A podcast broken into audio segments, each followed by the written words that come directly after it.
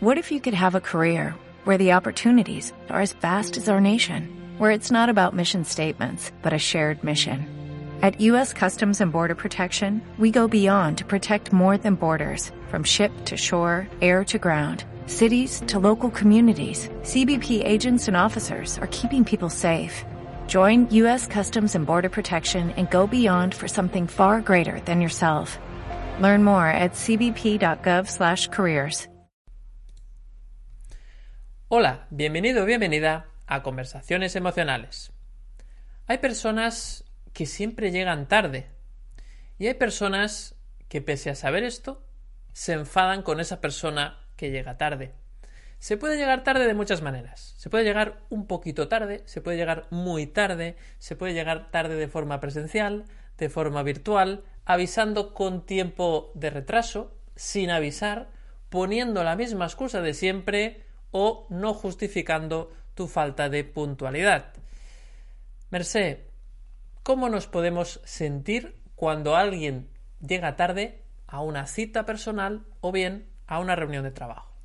Bueno, pues mal. Eh, a mí es que me da una rabia, lo digo porque normalmente soy de esas personas que, que no llegan tarde y como mucho, pues nunca eh, un minuto, nunca es por porque no haya, no haya previsto, ¿no? Pero da rabia. En la época esta del no me da la vida, que alguien te llegue tarde, vamos, es...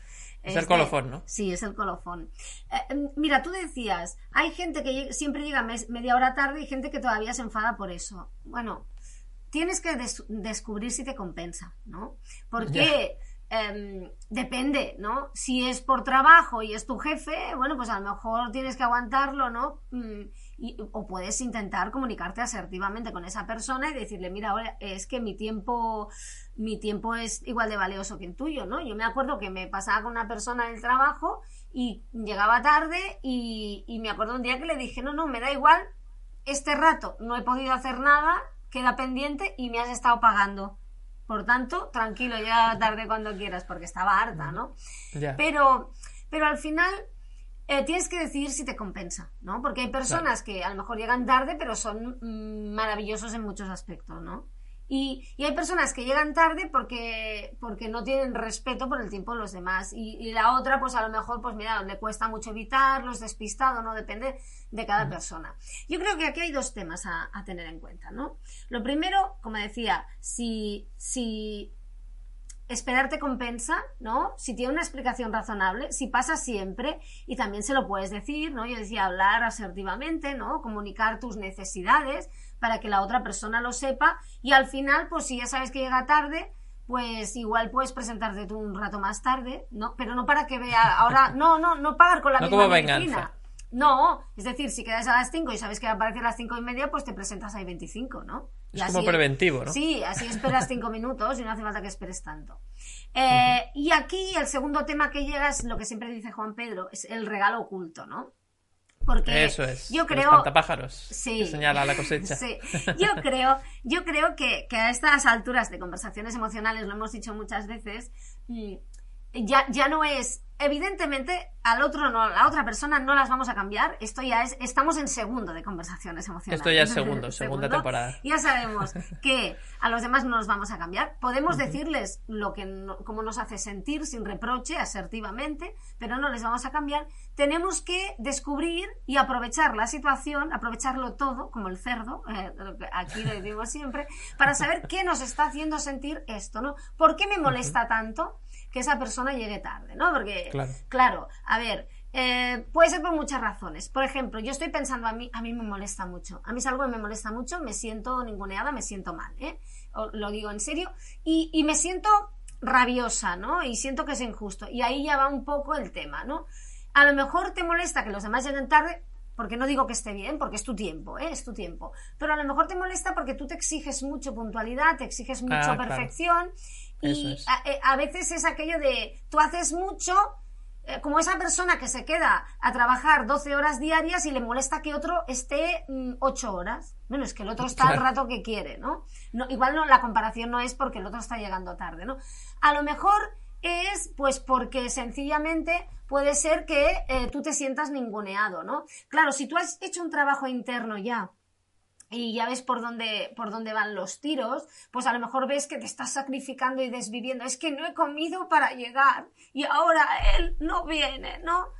Claro, pues entonces es que a lo mejor esa situación, que, que no digo que el otro esté justificado lo que hace, pero para ti esa situación te está diciendo, es que igual tendrías que haber comido, a lo mejor estás pensando poco en ti, ¿no? Te exiges mucho, a lo mejor no piensas en ti, a lo mejor lo estás viviendo como esa persona no no me hace caso, no le importo, ¿no? Como hablábamos eh, recientemente también del tema mensajes. Bueno, pues a lo mejor es que no te importas tú y lo estás proyectando independientemente ¿eh? de, lo que hace la otra persona. A lo mejor es que eres tú que estás pensando que no eres importante. ¿Me explico? Eh, ¿Por qué puedes llegar a pensar que no, mm, que no eres importante para el mundo en general, ¿no? Lo digo desde la humildad, ¿no? Por tanto, es hacer, es hacer un poco ese, ese trabajo y, descubrir qué hay detrás eh, de todo esto, ¿no? Y esto te da pistas para, para conocerte un poco mejor, que al final es lo que es el trabajo que estamos haciendo aquí, conocernos mejor, gestionar nuestras emociones, comunicarnos asertivamente y vivir lo mismo, pero desde la paz. Y a veces incluso las cosas cambian, muchas veces no, pero, pero eso ya no nos perturba y ya no nos dirige la vida, ¿no? Porque al fin y al cabo, si no analizas esta situación o cualquier otra que hace alguien que te molesta, estás dejando que la otra persona dirija tu vida y controle tus emociones y tus estados de ánimo. Claro, y, ese es el problema, que esa delegación de nuestro estado de ánimo eh, pues nos sale muy cara, ¿no? Porque luego al final eh, puedes vivir cabreado si toda la gente en tu entorno está llegando tarde. y tú no tienes ningún control sobre, sobre eso, ¿no? Claro, fijaos, él repelente de turno, por decirlo así, que siempre te hace perder el tiempo, eso te hace sentir mal, estás todo el día enfadado, eso quiere decir que le has dado todo tu poder al repelente de turno. Y no lo vemos nunca así, ¿eh? Pero, pero, en realidad has hecho eso, ¿no? Con la rabia que te da, le has dado la batuta de tu vida. De tu estado emocional, así es. Fantástico, Merced. Pues eh, seguimos con Juan Pedro. ¿Qué nos aporta la psicología en este sentido del llegar tarde en este tipo de situaciones? Pues bueno, desconozco si, hay estudios en psicología social sobre el tema este de la puntualidad o no. Lo que sí que puedo decir es que las personas tenemos necesidades psicológicas, ¿eh? no, solo fisiológicas, ¿no? Como el hambre o la sed, sino también psicológicas relativas precisamente a las relaciones sociales, ¿no? A lo social. Entonces, por ejemplo, está la coherencia, el compromiso, ¿no? El respeto, la consideración eh, o la estima, ¿no? Como queramos llamar, pero bueno, es, esa, pues esa forma de, sentirnos apreciados de alguna manera, ¿no? Eh, entonces, a partir de aquí, cuando eh, alguien percibe, ¿no? Que, otra persona, como en este caso que llega tarde, ¿no? ha roto, quebrantado estas necesidades psicológicas, pues entonces se activan emociones, ¿no? Como ha dicho Merced, sobre todo la rabia, ¿no? El enfado, la rabia, principalmente. Eh, y, entonces, bueno, pues eh, estamos volviendo, no sé si, recordáis en otros capítulos que lo, hemos nombrado, lo de la atribución de causalidad. Es decir, estamos buscando las causas de por qué esa persona eh, no ha llegado puntual. Y la estamos, a, sobre todo cuando atribuimos intencionalidad, intencionalidad de esta que de, de, de, ruptura ¿no? de, estas necesidades, ¿no? es cuando más nos enfadamos, ¿no? O sea, cuando atribuimos que lo hace adrede, ¿no? Para fastidiarnos. ¿no? Entonces, eh, bueno, puede ser que la otra persona no tenga la intención de, hacernos daño. ¿eh? Simplemente aunque lo haga siempre, incluso. Aunque lo haga siempre. Puede ser que tenga el hábito. ¿eh? Eso es. Por ejemplo, yo, de hecho, yo tenía una compañera de trabajo hace años cuando trabajaba en, pues bueno, en Castellón, ¿no? Yo vivo en Sagunto, en Valencia, pues en Castellón, eh, pues eh, llegaba tarde el 90% de las veces.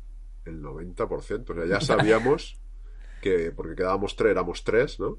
Y ya sabíamos que esta compañera iba a llegar tarde. Lo más probable era que llegara tarde. Sin embargo, el, enfado estaba servido siempre, porque pensábamos esto, ¿no? Que, lo hacía adrede.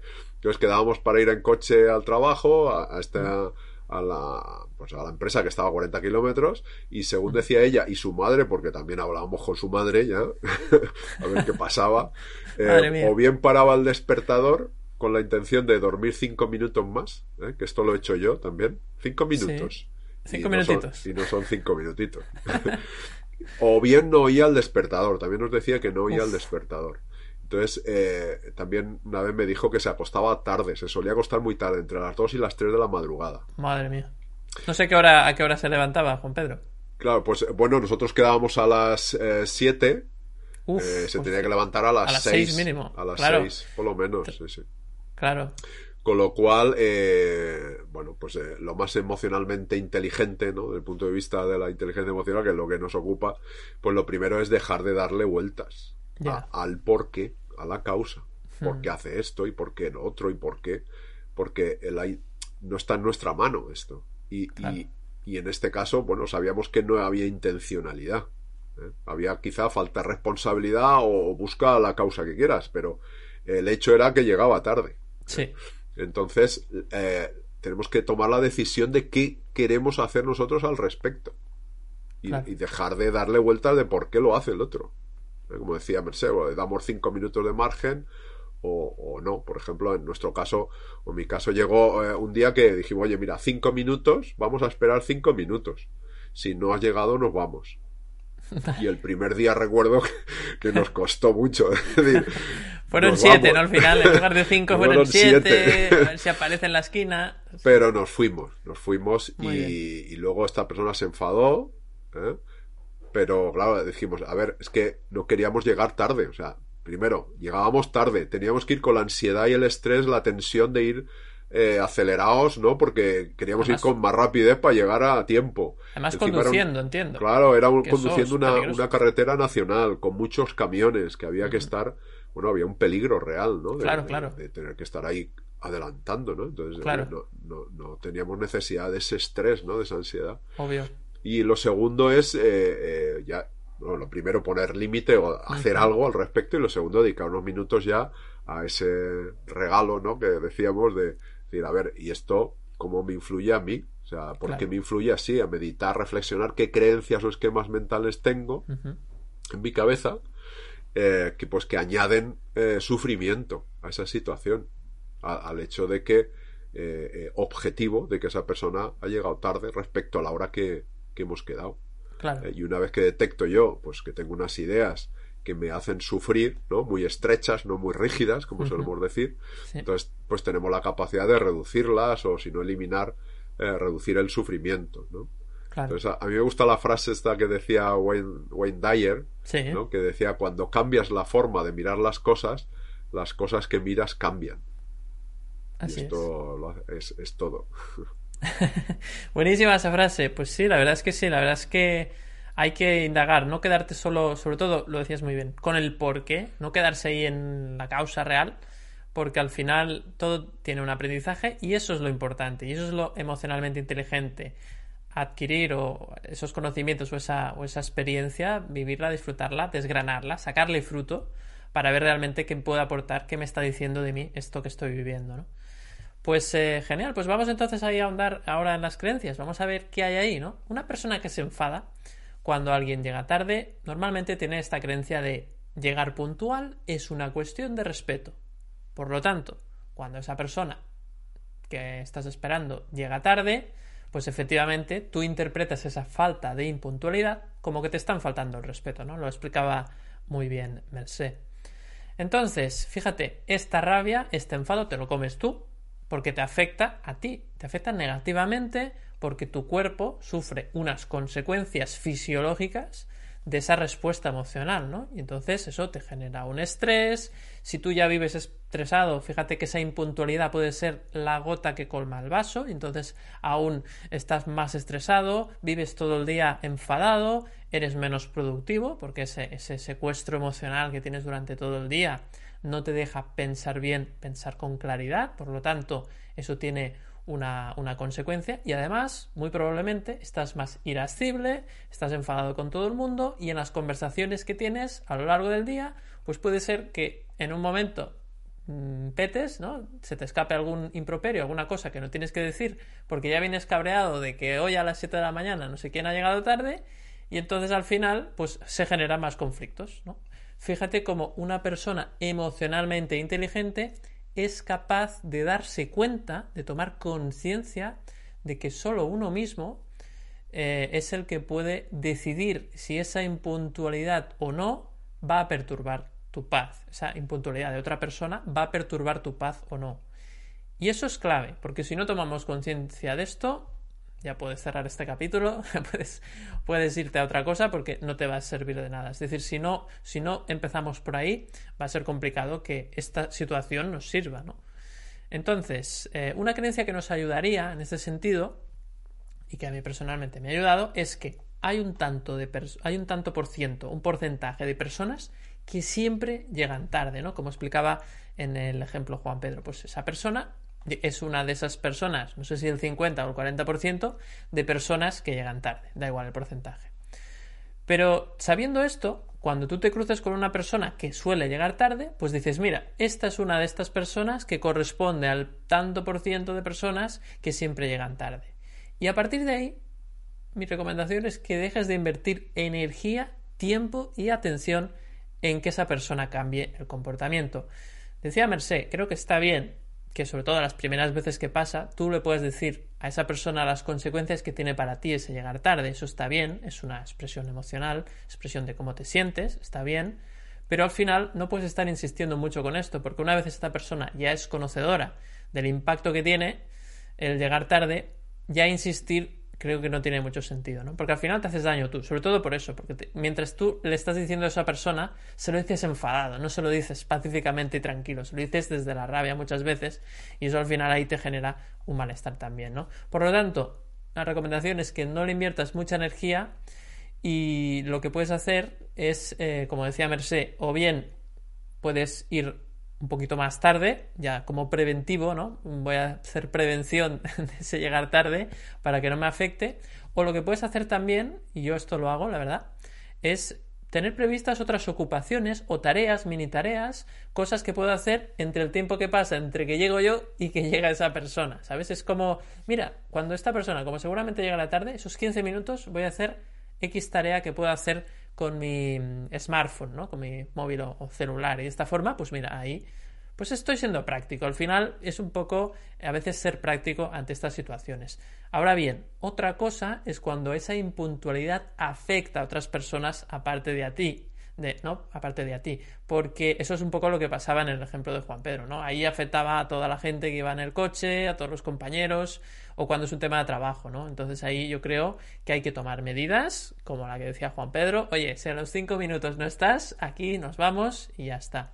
¿Por qué? Porque si no, y además imagínate que esto es una reunión, y tú, en una reunión de trabajo, tú mm, eres el que hace esa reunión, el que, el que convoca la reunión, y resulta que, oye, mm, pues esto, eh, esta persona siempre llega tarde. Si tú no pones unos límites, eso va a generar problemas, porque la gente va a pensar, este líder no tiene autoridad, aquí dice a una hora y la gente hace lo que le sale de las eh, narices. Entonces, bueno, pues realmente ahí hay que poner unas penalizaciones por llegar tarde o unos límites. Y yo creo que hay una recomendación para mí que es la mejor de todas, que es que hay que intentar poner menos reuniones. Porque normalmente en las empresas, y además ya sabéis que yo me dedico a la neuroproductividad y una de las cosas que enseño es a cómo gestionar mejor las reuniones, el mejor consejo es hacer menos reuniones. Si la gente va saturada de reunión en reunión, es normal que llegue tarde, porque al final es que incluso se cruzan las reuniones. Entonces, lo que tengo que hacer es estudiar muy bien esto a fondo y en todos los niveles reducir el número de reuniones, buscar alternativas, ¿no?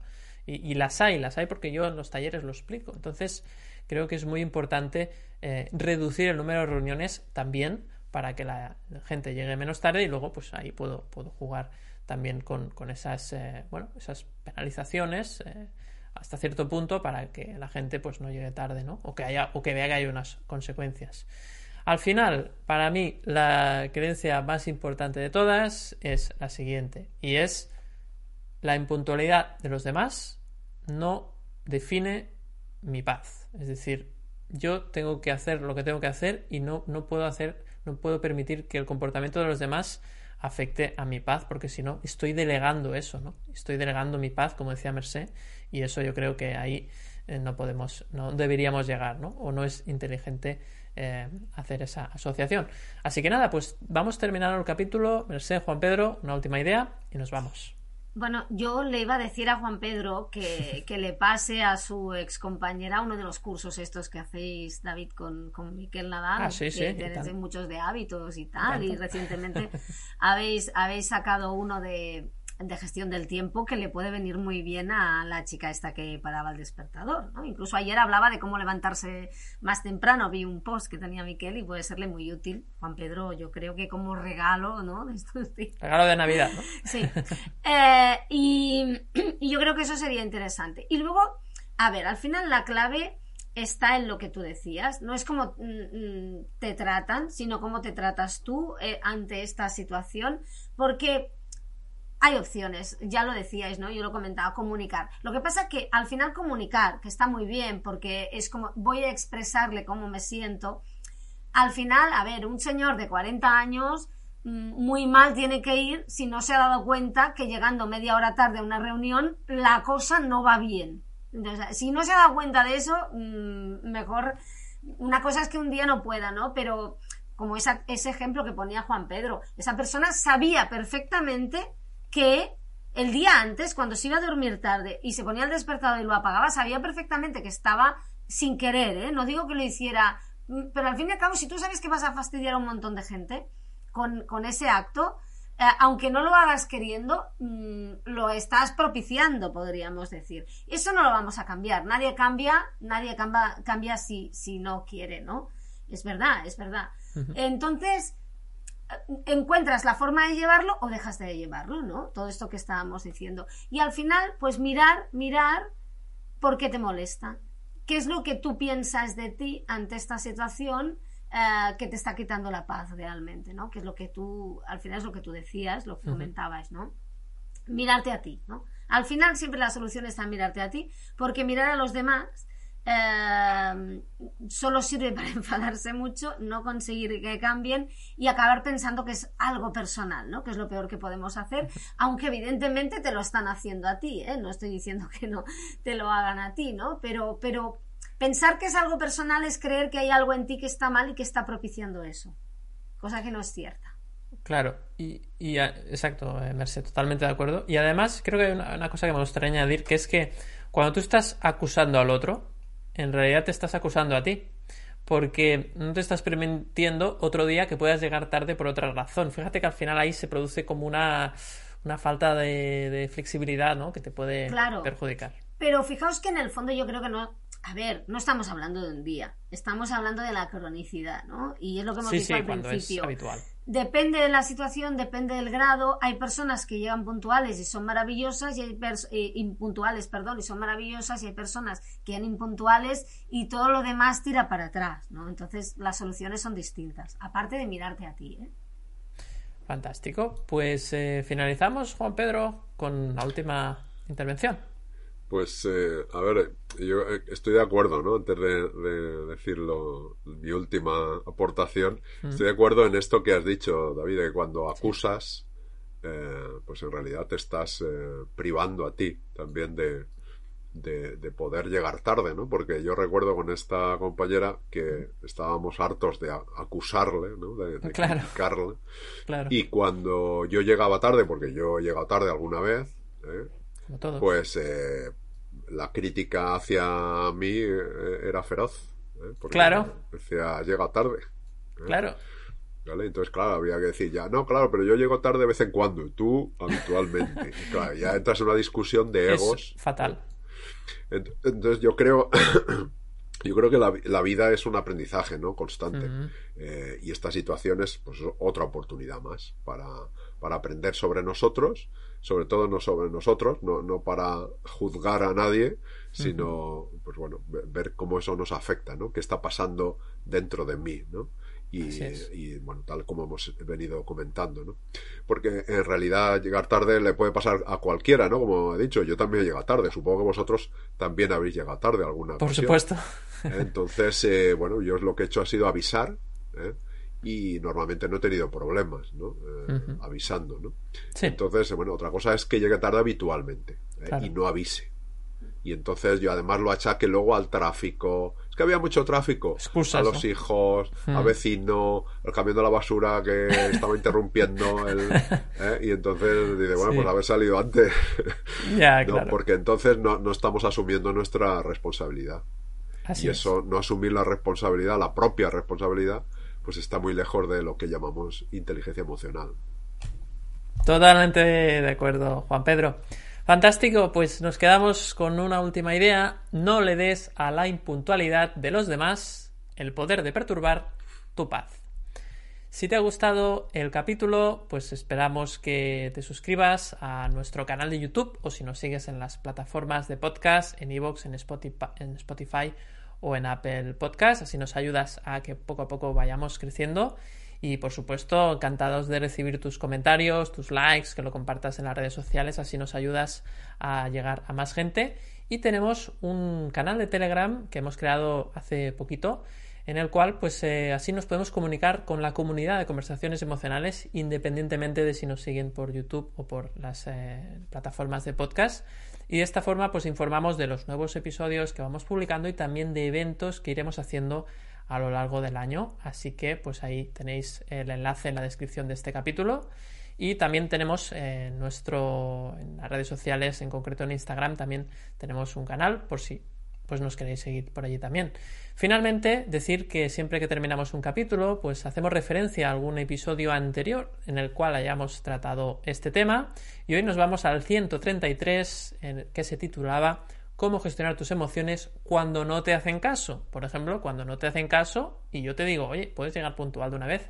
Pues este sería el ejemplo. Así que si queréis indagar sobre este tema de qué pasa cuando no te hacen caso, pues ahí tenéis el capítulo que en YouTube lo dejamos aquí y también lo, podéis revisar en las eh, plataformas de podcast buscando el capítulo 133. Sin más, nos despedimos. Hasta el próximo miércoles, como siempre aquí, en Conversaciones Emocionales. Un abrazo. ¿No te encantaría tener 100 dólares extra en tu bolsillo? Haz que un experto bilingüe de TurboTax declare tus impuestos para el 31 de marzo y obtén 100 dólares de vuelta al instante. Porque no importa cuáles hayan sido tus logros del año pasado, TurboTax hace que cuenten. Obtén 100 dólares de vuelta y tus impuestos con 100% de precisión. Solo con Intuit TurboTax. Debes declarar para el 31 de marzo. Crédito solo aplicable al costo de la presentación federal con TurboTax Full Service. Oferta sujeta a cambios o cancelación en cualquier momento.